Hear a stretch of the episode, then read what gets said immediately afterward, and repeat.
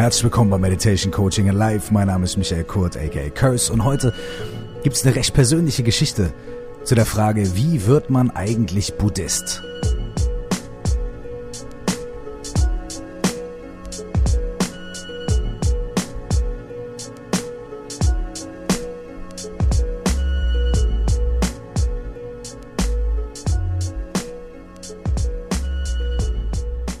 Bekomme die Frage öfter gestellt. Ne? Die Leute hören, ah, der ist Buddhist, ähm, dann denken die Leute an ganz viele verschiedene Dinge.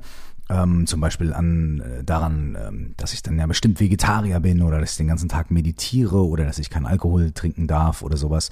Und dann fragen sie mich natürlich, ähm, was zeichnet das denn aus und wie wird man eigentlich Buddhist?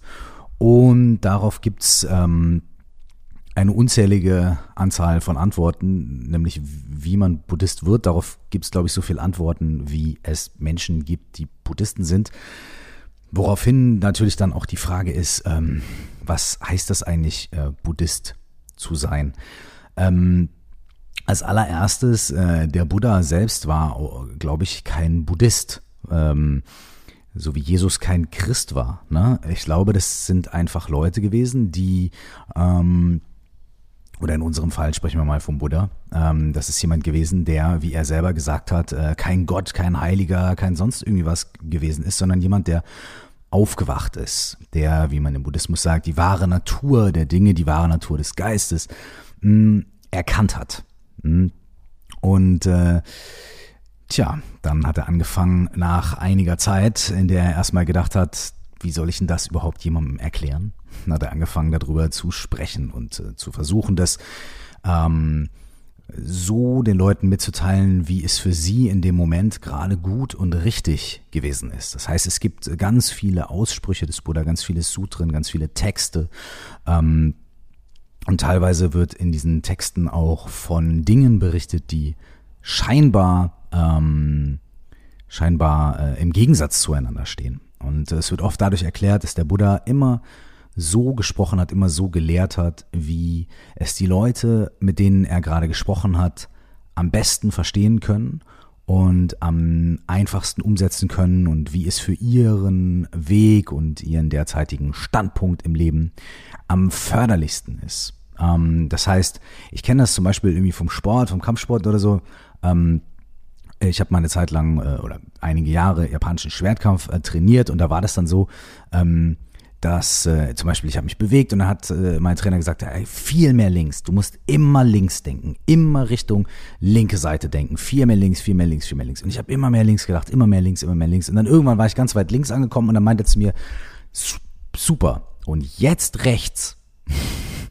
jetzt musst du rechts denken. Und dann irgendwann hat er dann nur noch, hat er dann ganz andere Sachen gesagt. Dann ging es nicht mehr um links und rechts und ob ich zu weit zu der einen oder zur anderen Seite war, sondern ging es um was ganz anderes. Aber wenn jemand jetzt eine Aufzeichnung von dem gemacht hätte, was mir mein Lehrer dort gesagt hätte, dann hätte da gestanden, ja, man muss immer links denken. Und dann wäre das vielleicht irgendwie in Stein gemeißelt worden. Und es ist nur ein Teil ähm, der Wahrheit. Ja? Ähm, und genauso wie der, der Buddha anscheinend äh, auf viele Arten und Weisen gelehrt und gesprochen hat, um es den jeweiligen Menschen, die zugehört haben, ähm, oder den Wesen, die zugehört haben, zugänglich zu machen. So ähm, habe ich das zumindest verstanden und ich sage ja bei solchen Sachen immer, dass immer, wenn ich hier was Falsches erzähle, wenn Leute ähm, unter den Zuhörern sind, die äh, mehr über diese Themen wissen, bitte ich das zu entschuldigen und dann äh, korrigiert mich bitte und dann stellen wir das richtig. Aber ich kann immer nur von dem Punkt aussprechen, soweit wie ich das bisher gehört habe oder vielleicht auch äh, vor allem soweit wie ich das bisher verstanden habe. Nun ja, ähm, und genauso kann man sagen, wie man Buddhist wird, genauso äh, viele verschiedene Möglichkeiten gibt es und es ist für jeden Menschen äh, wahrscheinlich etwas anderes. Ähm, aber in diesem Fall möchte ich gern zwei Sachen dazu erzählen. Die erste Sache ist einfach vielleicht so ein kleines bisschen persönliche Story, wie das bei mir passiert ist und vielleicht äh, ist da ja was dabei, ähm, wo jemand von euch sagt, ah okay, alles klar, das verstehe ich oder das kann ich nachvollziehen oder da kann ich mir für mich vielleicht etwas rausziehen. Und wenn ich dann mit diesem sehr subjektiven persönlichen Teil durch bin, dann würde ich euch gerne ähm, etwas äh, über, überbringen quasi von einem sehr, sehr geschätzten ähm, tibetischen Lama namens Songsa Khyentse Rinpoche, von dem ich auch in diesem Podcast schon gesprochen habe, ähm, der wirklich äh, sehr, sehr, sehr hoch geschätzt ist. Mein äh, Lehrer, ähm, ist großer Fan von ihm quasi. Mein, mein, äh, ich habe einen, einen, tibetischen Lama als Lehrer, als buddhistischen Lehrer, der äh, spricht in höchsten Tönen von ihm und ich weiß, dass es viele Leute tun. Ähm, der schreibt großartige Bücher, hält großartige Vorträge, ist Filmregisseur, hat äh, mehrere Filme gemacht und er hat ein Buch geschrieben, das heißt schnippischerweise, warum, äh, nee, oder weshalb, ja, weshalb sie kein Buddhist sind. Und er führt dort ähm, die sogenannten vier Siegel auf und äh, das sind vier Aussprüche oder vier Grundannahmen des Buddhismus und dann erklärt er das ein bisschen. Aber da kommen wir am Ende dann drauf und äh, ähm, ich verweise natürlich dann auch nochmal auf das Buch und auch in den, äh, in den Beschreibungen auf den verschiedenen Podcasts. Portalen findet ihr dann nochmal Name des Autors und Name des Buches, wenn ihr möchtet, um das nochmal nachzulesen. Als allererstes aber mal ich persönlich, ja wie bin ich eigentlich Buddhist geworden? Ähm, also, ich habe irgendwann ähm, einen ziemlich deutlichen Wunsch in meinem Leben gespürt, die Dinge zu verändern. Ich habe gemerkt, ich renne die ganze Zeit in eine Richtung und bin irgendwie nicht glücklich und äh, irgendwas fehlt. Ne? Und dann habe ich mir überlegt, ja Moment, was fehlt denn? Also eigentlich, ich mache Musik und ich bin erfolgreich, also zumindest in, in meinem persönlichen kleinen Rahmen erfolgreich. Äh, ich, ich, ne, eigentlich habe ich das, was ich mir gewünscht habe, vorgestellt habe.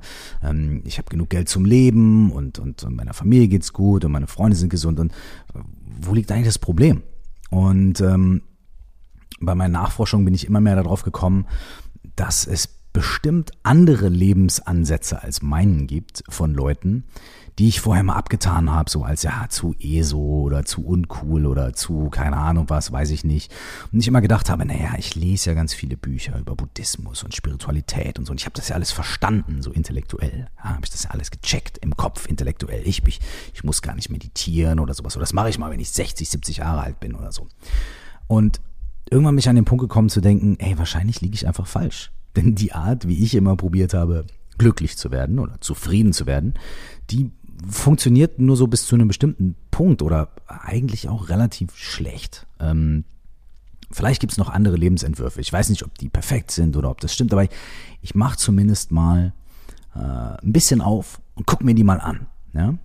Und äh, um eine lange Geschichte kurz zu machen, so bin ich dann in verschiedenen Zentren gelandet, habe äh, verschiedene Arten von Meditationen kennengelernt, von wirklich äh, ähm, äh, wüsten äh, Dingen wie irgendwie, also äh, äh, Meditation, die total auf Katharsis, also auf körperlichen Ausdruck beruht, mit Rumschreien und äh, die Wand verprügeln und so, kann ich sehr empfehlen. Ist sehr befreiend, meine lieben Damen und Herren. Schlage ich euch einmal vor. Und äh, auf der anderen Seite sehr klassische ähm, Sitzmeditationen, äh, Passana, ähm, Retreats, tagelang einfach da sitzen, schweigen und den eigenen Körper, den eigenen Geist beobachten und so weiter und so fort. Und ich bin dann ähm, immer mehr beim tibetischen Buddhismus hängen geblieben, äh, weil ich das Gefühl hatte, dass die Art, wie dort Meditation und die Lehre vermittelt wird, extrem ähm, nachvollziehbar für mich ist, äh, sehr systematisch und äh, ich habe mich gut mit den Leuten verstanden. Und der Punkt, warum ich da geblieben bin, ist, weil ich einfach gemerkt habe, dass in Meditation und in der Meditationspraxis ich mich mit Dingen auseinandersetze auf eine Art, wie ich es vorher noch nie getan habe und dass mir das sehr, sehr gut tut, dass mir das sehr viele neue Optionen, neue Möglichkeiten zeigt und mir auch ein paar kleine Antworten ähm, auf einige meiner Fragen gegeben hat. Nun ja, irgendwann kam dann der Punkt, aber da war ich noch lange kein Buddhist, weil ich immer gedacht habe, ja, ja, ja, meditieren und so weiter, das sind ja Techniken. Ne? Und irgendwann war es halt so, dass ich nach einer Zeit, also einigen Jahren vielleicht, ähm, immer mehr das Gefühl hatte, okay, dieser Buddha, ne, dieser Dude. Also die ersten fünf Sachen, die ich gehört habe von dem, habe ich jetzt hier in der Meditation nachgeprüft und die scheinen alle zu stimmen. Die, die sind für mich irgendwie wahr. Wie sieht es denn mit den nächsten fünf bis zehn Sachen aus? Und dann habe ich da nochmal gearbeitet und meditiert und geguckt und eben nicht intellektuell versucht zu verstehen, sondern ich habe es wirklich nachgeprüft. Ich habe geguckt, ist das, was mir da so gesagt wird über meinen Geist und über das, was der macht und was man mit der Meditation erreichen kann, kann ich das nachprüfen, wenn ich auf dem Kissen sitze, wenn ich meditiere? Stimmt das? Und dann habe ich gemerkt, ja, das stimmt irgendwie. Ja. Und irgendwann kam so ein Punkt, ähm, da habe ich die Zuversicht bekommen, da habe ich mir gedacht, okay, wenn die ersten 20 Sachen, die ich nachgeprüft habe, stimmen, dann kann ich mir irgendwie, irgendwie, also ich kann mir natürlich nicht sicher sein, aber ich, ich mache jetzt, ich, ich kann diesen Schritt jetzt machen, zu sagen, okay, ich habe Vertrauen dass die anderen Sachen wahrscheinlich auch stimmen werden, die, diese, die dieser Buddha ähm, proklamiert hat. Und ich, ich vertraue mal, mich da mal auf den Weg zu machen und das mal nachzuforschen. Und da bin ich dann zu meinem damaligen Meditationslehrer gegangen, habe gesagt, du weißt du was, ey, jetzt nach so und so vielen Jahren, ganz ehrlich, ich habe gerade gemerkt, äh, ich bin Buddhist. Was mache ich denn jetzt? Und daraufhin meinte der, Mensch, super, schön für dich, das freut mich. Ähm, hier äh, sind ein, zwei Texte, gehst du nach Hause, rezitierst du, äh, machst du für dich äh, viel Spaß. Und man denkt ja bei sowas, ne, man kennt es ja aus den, aus den westlichen Traditionen, da gibt es eine Taufe oder eine bestimmte Sache, um irgendwie eingewiesen zu werden. Das war äh, da gar nicht so, das war alles relativ unromantisch. Ähm, denn Buddhist sein bedeutet nicht, dass man auf einmal irgendeinen Club beitritt oder dass man irgendwie äh, jetzt auf einmal eine neue ähm, Klamotte hat, die man sich überstreift oder ein neues Abzeichen, was man sich auf die Brust macht oder sowas. Und da war ich sehr, sehr, sehr froh, dass mir mein Lehrer das damals auch so vermittelt hat. Er hat gesagt, ey, das ist einfach, ähm, ob du da jetzt den Namen Buddhist draufschreibst oder nicht, ist eigentlich auch total Latte, weil es geht darum, was du praktizierst und es geht darum, was du ähm, nach was für ähm, Gedanken und Praktiken und so weiter du lebst und dann nennt man das halt jetzt Buddhismus, aber irgendwie ja, du musst dir jetzt da kein neues T-Shirt anziehen oder irgendwie sowas in der Richtung, du musst es nicht deinen Pass schreiben lassen. Das fand ich auch sehr sehr schön. Natürlich habe hab ich am Anfang erstmal gedacht, ach, ach, ich dachte, jetzt gibt's irgendwie Konfetti oder so. aber ist natürlich völliger Quatsch, gab's auch nicht und es ist auch eigentlich wunderschön. Ähm, ein Jahr oder anderthalb Jahre danach habe ich äh, meinen jetzigen äh, Lehrer kennengelernt ähm, und habe dann nochmal quasi mit ihm gemeinsam äh, äh, die sogenannte Zufluchtszeremonie gemacht. Das heißt, es gibt im tibetischen Buddhismus schon so eine kleine Zeremonie, die man manchmal vollzieht, aber das ist eigentlich eher was äh, Symbolisches. Ähm, äh, und, und das kann man machen, das muss man nicht machen. Und das ist jetzt nicht so wie vielleicht im Christentum, wo man sagt, okay, wenn, oder es gibt einige Leute, die im Christentum sagen, wenn die Kinder nicht getauft sind, also wenn das Ritual nicht gemacht worden ist, dann sind es keine Christen, dann gibt es diese Verbindung nicht. Und dann, wenn sie sterben, sterben sie in Sünde oder sterben sie nicht als Christen und so. Und das ist äh, ja natürlich ein, ein sehr ähm, spezieller Glaube und äh, da ist es dann ganz klar, okay, es muss ABC gemacht werden, damit das läuft. So. Und im Buddhismus ist es ähm, anscheinend gar nicht so. Und die Dinge, die man dort machen kann, ähm, die sind ähm, symbolisch, aber sehr, sehr schön. Ähm, ich fand das ein sehr schönes Erlebnis, das dann mit meinem äh, Lehrer und ganz vielen anderen Leuten gemeinsam zu machen, die sogenannte Zuflucht zu nehmen. Ähm, und über Zuflucht kann man auch ganz lange quatschen. So, interessanterweise weiß ich auch gar nicht so wahnsinnig viel darüber. Ähm, mir wurde das immer so erklärt, wenn es regnet draußen, dann nimmt man Zuflucht zum Regenschirm. Ja? Man spannt den auf und sagt, ey, ich nehme Zuflucht zu dir, weil du hilfst mir. Und sobald es nicht mehr regnet, kann man den Regenschirm wieder wegtun. Ja? So ähnlich ist es mit der buddhistischen Zuflucht. Äh, mein Lehrer hat mal gesagt, ey, du bist, du denkst, du bist auf der einen Seite vom Fluss und willst auf die andere Seite vom Fluss. So, und du weißt nicht genau, wie soll ich rüberkommen und vielleicht sind da irgendwelche Stromschnellen und uh. also komme ich jetzt her mit meinem Boot, mit meinem Zufluchtsboot ähm, da steigst du drauf. Ich bin ein erfahrener Fährmann und äh, du nimmst Zuflucht quasi in Anführungsstrichen zu diesem Boot. In, also im Buddhismus ist es zum Buddha, äh, zur Lehre Buddhas und zu der Gemeinschaft von den Leuten, die Lehre Buddhas ähm, praktizieren. Das sind die drei Dinge, zu denen man Zuflucht nimmt. Ne? Erstmal prinzipiell gesagt. Und um zu diesem Boot, zu der Bootparabel zurückzukehren. Man steigt auf dieses Boot auf, man hat einen Fährmann, der schon mal ein paar Leute vom einen zum anderen Ufer rübergeschifft hat, der sich relativ gut auskennt, der weiß, ah, wo sind die Stromschnellen, wo wird's gefährlich, wo ist es easy, ne? Und in dem Moment, in dem man am anderen Ufer ankommt, braucht man das Boot nicht mehr, man braucht den Fährmann nicht mehr. Und wie mein Lehrer gesagt hat, man wird sogar feststellen, dass es nie weder das eine noch das andere Ufer gab, dass es auch nie einen Fährmann gab und auch nie ein Boot und dass man auch nie zu irgendetwas anderem Zuflucht genommen hat als zu sich selbst. Aber das muss ich jetzt einfach mal nur so glauben, bis ich das vielleicht eines Tages mal erfahre. Ähm, es bedeutet, äh, Buddhist zu werden, ist einfach, glaube ich, eine Sache in meiner persönlichen Erfahrung davon, äh, einfach Erfahrung zu machen und einfach zu gucken und dann irgendwann zu sagen, jawohl. Dennoch ist es so, dass es ganz viele Sachen im Buddhismus gibt, ganz viele Arten von Meditation, ganz viele Überlegungen, ganz viele Gedanken, ähm, die äh, sehr, sehr spannend sind und sehr äh, hilfreich ähm, für jeden und jede in ihrem Alltag, ähm, mit denen man sich einfach auseinandersetzen kann, ohne Buddhist zu sein. Ganz viele Meditationstechniken oder andere Geschichten. So, das ist so mal meine persönliche Story und meine persönliche Antwort auf die Frage. Und jetzt möchte ich ähm, ein paar Sachen von Songsa Khyentse ähm, aus seinem Buch Weshalb Sie kein Buddhist sind zitieren und das Buch euch auch nochmal herzlich empfehlen. Jetzt kommen wir ein bisschen zu äh, jemandem, der nicht von einem persönlichen Weg spricht, sondern jemand, der mit großer Autorität sagt, pass mal auf Leute, wenn du wirklich Buddhist bist oder sein willst, dann hat es nichts damit zu tun, ob du in einem buddhistischen Land geboren bist, deine Eltern Buddhisten waren und du vielleicht immer in den Tempel rennst, ja, und dich kulturell äh, als Buddhist siehst. Das macht dich nicht zum Buddhist. Und es macht dich auch nicht zum Buddhist zu sagen, ich gehe zu Veranstaltungen vom Dalai Lama, ich esse kein Fleisch, ich versuche keinen äh, kein, äh, anderen Lebewesen Schaden zuzufügen, äh, ich trinke keinen Alkohol und so weiter. Ich halte mich an diese Dinge. Auch das ist, hat eigentlich, sagt er sogar, nichts mit Buddhismus zu tun. Äh, es gibt einen Vortrag von ihm, wo er da ziemlich äh, radikal darüber spricht. Er sagt, all diese Dinge haben nichts mit Buddhismus zu tun. Das heißt, es gibt vier Sachen. Wenn man diese vier Sachen unterschreibt, dann ist man Buddhist. Und wenn man diese vier Sachen nicht unterschreiben kann, ne, dann ist man kein Buddhist. Diese vier Dinge sind erstens, und ich zitiere ähm, die deutsche Übersetzung von dem Buch. Erstens, alle zusammengesetzten Dinge sind vergänglich. Zweitens, alle Gefühle sind Schmerz. Drittens, alle Dinge haben keine eigenständige Existenz. Und viertens, Nirvana ist jenseits von Konzepten. Jetzt haben wir hier ein Riesenfass aufgemacht. Er schreibt weiter, diese vier Aussagen, die vom Buddha selbst stammen, sind als die vier Siegel bekannt.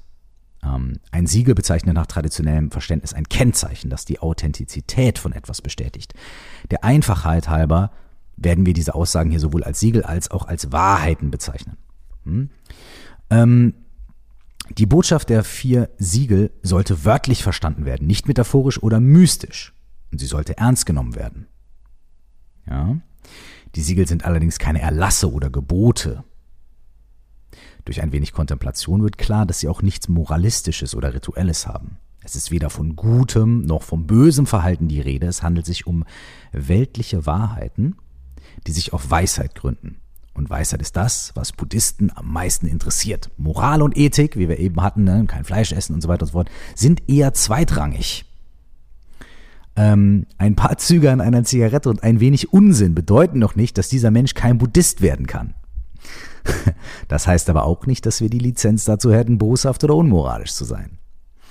Ähm, so, und dann schreibt er, jetzt wird's nochmal interessant, was aber macht, dass sie kein Buddhist sind? Jetzt kommen wir zu Punkt eins.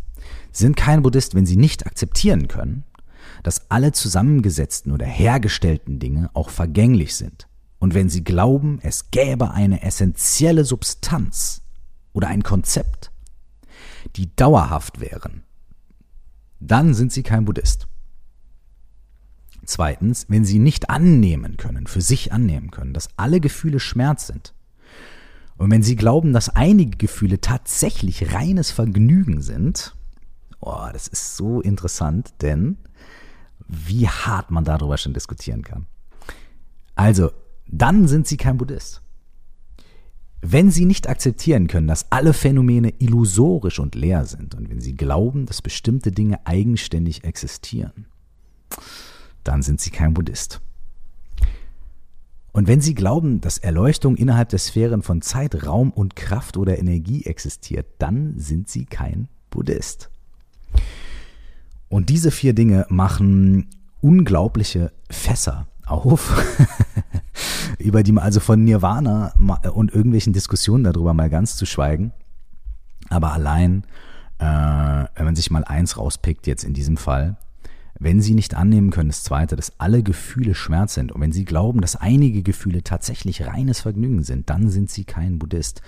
Da muss man erstmal eine Zeit lang dran knabbern, denn warum soll denn zum Beispiel Liebe Schmerz sein? Obwohl bei Liebe ist es noch relativ einfach. Wir alle wissen, wir lieben zum Beispiel unsere Kinder. Und dieses Gefühl von Liebe für unsere Kinder, wenn wir Kinder haben, birgt aber trotzdem Sorge und es birgt, ähm, es birgt Angst. Ne? Oh, was, wenn dem Kind was passiert? Und ich mache mir Sorgen um, um was, was ist, wenn die Zukunft für mein Kind nicht vernünftig wird oder so. Oder wir haben einen Partner oder eine Partnerin, die wir wahnsinnig lieben und irgendwann kommt aber auch das Ding, oh, was, wenn mein Partner mir fremd geht? Oder was ist, wenn mein Partner nicht mehr da ist? Oder was ist, wenn ich meinem Partner nicht genug sein kann? Ja, zum Beispiel. Oder wenn man ein großes Glücksgefühl hat, dann denkt man sich vielleicht auch für den Moment, äh, ah, Wahnsinn, aber äh, kaum ist der Moment vorbei, denkt man auch wieder so, ah, jetzt vermisse ich dieses Gefühl. Warum kann ich nicht immer dieses Gefühl haben? Und so weiter. Das hängt mit ähm, einer anderen Sache zusammen, die dort auch erwähnt worden ist, nämlich damit, dass es, ähm, dass es keine ähm, konstanten, bleibenden und festen Zustände gibt. Ja, also dass selbst Emotionen, also dass vor allem auch Emotionen und Gefühle halt immer sehr flüchtig sind und immer verschwinden und immer irgendwie in Essenz wieder dazu führen, dass wir versuchen, bestimmte Dinge zu greifen, zu behalten oder bestimmte Dinge von uns wegzuschieben. Und dieses ständige Versuchen, irgendetwas, was wir wollen, festzuhalten oder Dinge, die wir nicht wollen, wegzuschieben von uns, das führt zu ständigem, ja, Schmerz ist ein großes Wort, aber zu ständiger Unzufriedenheit, zu ständigem Gefühl, grundsätzlich, grundlegend immer irgendwie zu strugglen und immer irgendwie zu kämpfen. Also wenn wir gute Dinge erfahren, dann wollen wir mehr davon haben und sie rinnen uns aber oft zwischen den Fingern. Wir können sie nicht festhalten, weil sie eben nicht von Dauer sind, sein können. Und wenn wir bestimmte Dinge nicht haben wollen, wenn wir bestimmte Dinge von uns fernhaben wollen, dann versuchen wir immer, oh, denen aus dem Weg zu gehen oder irgendwie die wegzuschieben. Aber auch das gelingt uns nicht, denn irgendwie glitschen die uns auch immer wieder aus der Hand, wenn wir versuchen, sie wegzuschieben. ich mache hier jetzt mal einen Punkt. ähm, ich hoffe, ich habe mehr Fragen aufgeworfen, als dass ich irgendwelche Antworten gegeben habe auf die Frage, wie wird man eigentlich Buddhist? Denn erstens bin ich gar keine Autorität, um da irgendwelche absoluten Antworten zu geben. Deswegen habe ich mich auch sehr gerne auf die Worte von Songsa Khyentse Rinpoche bezogen und diese auch zitiert. Ähm, jemand, der tatsächlich diese Autorität hat, darüber zu sprechen. Und mein eigener persönlicher Weg ist ja wirklich auch nur absolut mein eigener. Ähm, eine Sache, die ich allen Leuten von euch, die sich dafür interessieren, an, empfehlen kann, ist einfach ähm, lest ein bisschen Literatur, macht euch schlau, geht vielleicht irgendwo hin, meditiert und dann setzt euch einfach selber hin und macht und, wie ich auch immer sage, macht euch locker, denn pff, wie wir ja gerade schon gehört haben, selbst im Buddhismus ist es gar nicht so wichtig, ob man sich selbst irgendwie als Buddhist bezeichnet oder nicht, sondern es geht darum, was man tut und was man ähm, für sich als wahr akzeptiert oder was man vor allem rausfindet für sich selbst als, ja, das scheint so zu sein. Denn der Buddha selbst hat gesagt, alle Sachen, die du von mir hörst, alle Sachen, die du von mir liest, glaub mir nicht, nur weil ich das sage, sondern setz dich hin, meditiere, prüf es nach, guck mal, ähm, ob das für dich stimmt. Und wenn ja, super. Wenn du selbst zu der Erkenntnis kommst, das stimmt, jawohl, super. Wenn du zu der Erkenntnis kommen solltest, dass es nicht stimmt, nachdem du es wirklich analysiert hast und wirklich geguckt hast und wirklich aus dir selbst heraus eine tiefe Wahrheit empfindest, die anders ist als das, was ich gesagt habe, dann schmeiß weg, was ich gesagt habe. Und mit diesen Worten und in diesem Sinne, vielen Dank fürs Zuhören. Ähm, das Buch, aus dem ich zitiert habe, heißt Weshalb Sie kein Buddhist sind. Es ist von Songsa Khyentse Rinpoche. Ähm, ich buchstabiere nochmal den Namen. Songsa ist D-Z-O-N-G-S-A-R. Songsa. Ähm, und der zweite Vorname buchstabiert sich, äh, also ne, äh, der Vorname ist J-A-M-Y-A-N-G. Und äh, dann das dritte Wort, der Nachname K-H-Y-E-N-T-S-E. Songsa Jamyang Khyentse ist, ähm, oder Songsa Khyentse Rinpoche. Wie dem auch sei, wenn ihr das jetzt nicht mitschreiben konntet, ist es gar kein Problem. In der Beschreibung dieses Podcasts findet ihr ähm, nochmal den Namen des Buches und den Namen des Autoren und ihr könnt den guten Herrn auch YouTube und googeln. Da gibt es ganz viele wirklich spannende Vorträge und noch weitere sehr entertainende Bücher von ihm. Zum Beispiel das Buch äh, Der Guru trinkt Bourbon? Fragezeichen. Ja. ähm, oder auch das wunderschöne Buch mit dem wunderschönen Titel ähm, Oh, ich weiß gar nicht, wie es auf Deutsch ist, aber das, das, äh, der englische Titel ist Not for Happiness. Und äh, da erwischt er viele Leute und auch mich, als ich angefangen habe, mich mit dem Buddhismus zu beschäftigen, habe ich ja gesagt, ey, ich will glücklich sein, ich will wissen, wie wird man glücklich. Und er sagt, naja, im Buddhismus geht es nicht darum, glücklich zu werden, sondern es geht um andere Dinge. Und davon handelt es in diesem Buch Not for Happiness. Mein Lehrer äh, feiert diesen Herrn sehr und sagt immer, er hat die besten Buchtitel. Der hat die besten Titel. Da könnt ihr euch was abgucken. Wenn ihr irgendwelche Buch- oder sonstige Titel habt, guckt euch bei Songsak Jense Rinpoche ab. Der kann das am besten. Anyways, mein Name ist Michael Kurt, aka Curse. Vielen Dank, dass ihr zugehört habt. Ähm, wir hören uns nächste Woche und da wird's wieder sehr, sehr praktisch. Okay, bis dahin wünsche ich euch alles Gute, alles, alles Gute, nur das Beste und eine schöne Zeit.